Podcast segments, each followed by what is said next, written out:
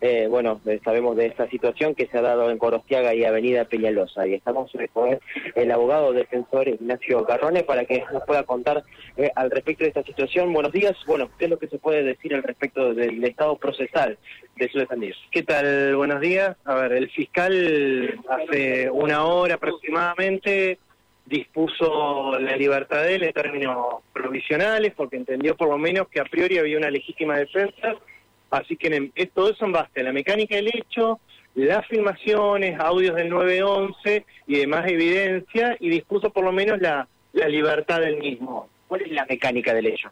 A ver, la mecánica del hecho es concreta y es muy clara. Es un viaje en remis, remis obviamente habilitado y legalmente para ese fin.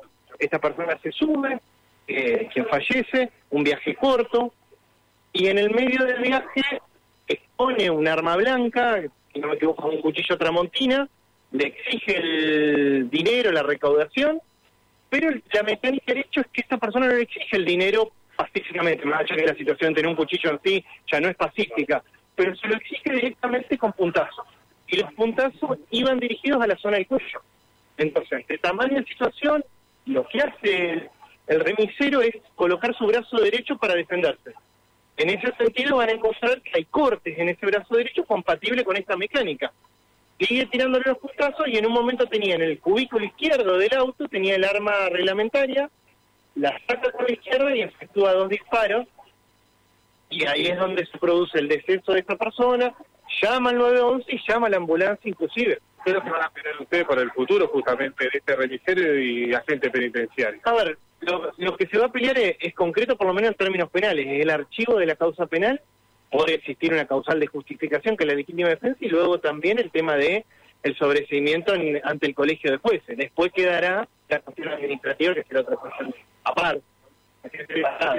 Confirmado que el, remisero ha quedado efectivamente en libertad. A ver, la resolución ya está dispuesta, la libertad, será cuestión de ahora los trámites administrativos. Una cuestión que quiero aclarar, entiendo que con respecto al sumario administrativo es, es un poco contradictorio, porque esta persona no recibe los ingresos correspondientes por parte del servicio penitenciario, tiene que buscar un trabajo complementario y encima el arma que tiene de su trabajo es la que le termina salvando la vida. Entonces, y en disponibilidad, todo, toda una situación muy para, paradigmática. Con del arma, doctor, ¿no? ¿Cuál era? El, ¿A dónde estaba, digamos, en el momento del arma? Porque desde el servicio penitenciario dice que los agentes justamente no es el igual que el policía que pueda andar con el arma las 24 horas. A ver, el arma no le estaba aportando, entiendo yo en términos jurídicos, no es una aportación, la aportación exige tener el arma en condiciones de inmediato uso consigo. No la tenía consigo. El arma estaba en una gaveta del auto.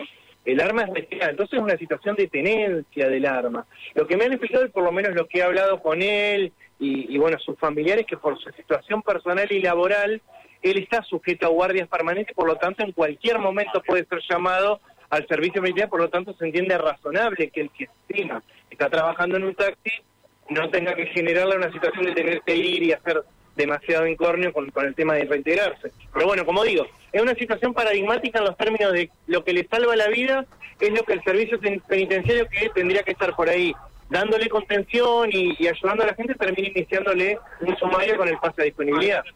Por ahí eh, tratamos de descubrir nosotros sobre el hecho. Eh, una es si el, el atacante o el pasajero estaba sentado en el asiento justamente del acompañante, estaba sentado al frente, y la otra es que había otra persona más en ese, en ese recorrido que hizo. Estaba sentado en el asiento del acompañante y no, no había ninguna otra persona más.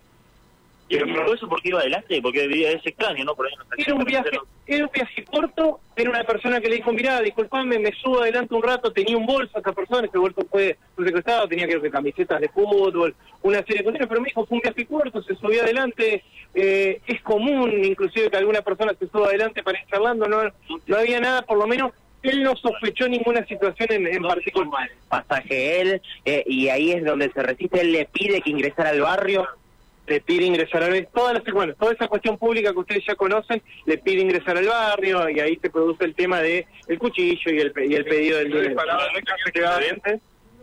Eh, tenía antecedentes, sí, tiene un prontuario importante. Eh, yo tengo entendido que no retomó de una salida transitoria, pero más allá de eso, como yo lo, he dicho, si tiene antecedentes o no, no es una cuestión que importe, lo que importa por ahí es el contexto. O sea, puede tener un prontuario impecable, pero uno se puede defender por su vida en, esta causa justificada.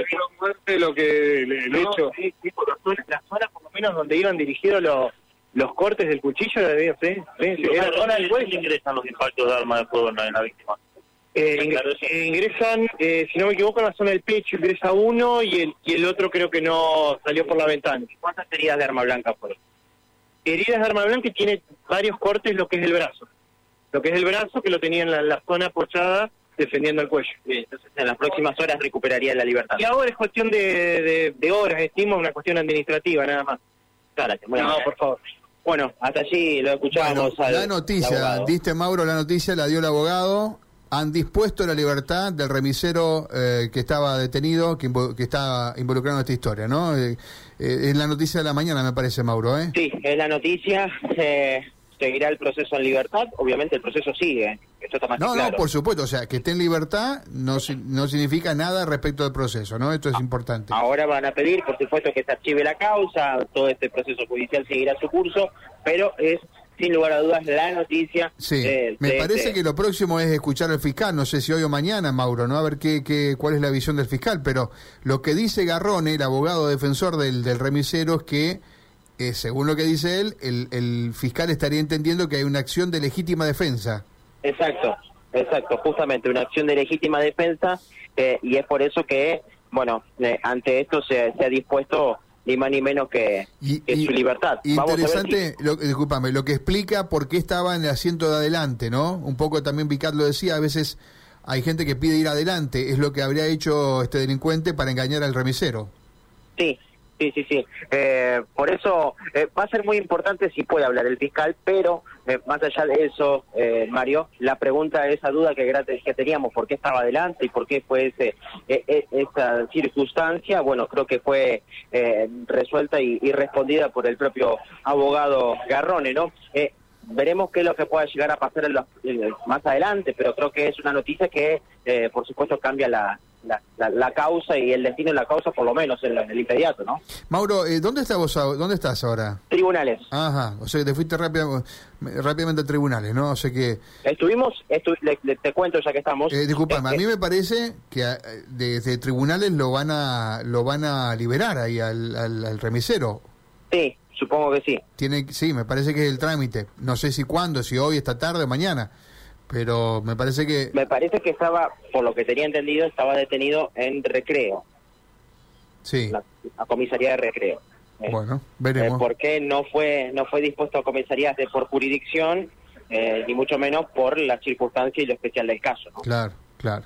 Bueno, Mauro, ¿algo más por allí? Simplemente quería comentar lo siguiente, que hace eh, unos minutos estuvimos en el Ministerio de Seguridad y allí eh, lo que eh, eh, está notando es, bueno, por supuesto, una importante cantidad de taxis y remises que está cortando el tránsito, por eso mucha precaución para circular por allí, y los recibió unos minutos Claudio Brilloni, el ministro de Seguridad. ¿eh? Estuvo, cruzó unas palabras eh, en, la, en la puerta, dijo que los va a recibir y eh, que van a tratar de, de buscar una, una solución a, a este conflicto, así que, bueno, fue, habló un- unos segundos eh, con el propio con el, con el propio ministro, los, los taxistas y remiseros, así que también esa es la foto de la mañana. ¿Pero no los habían convocado?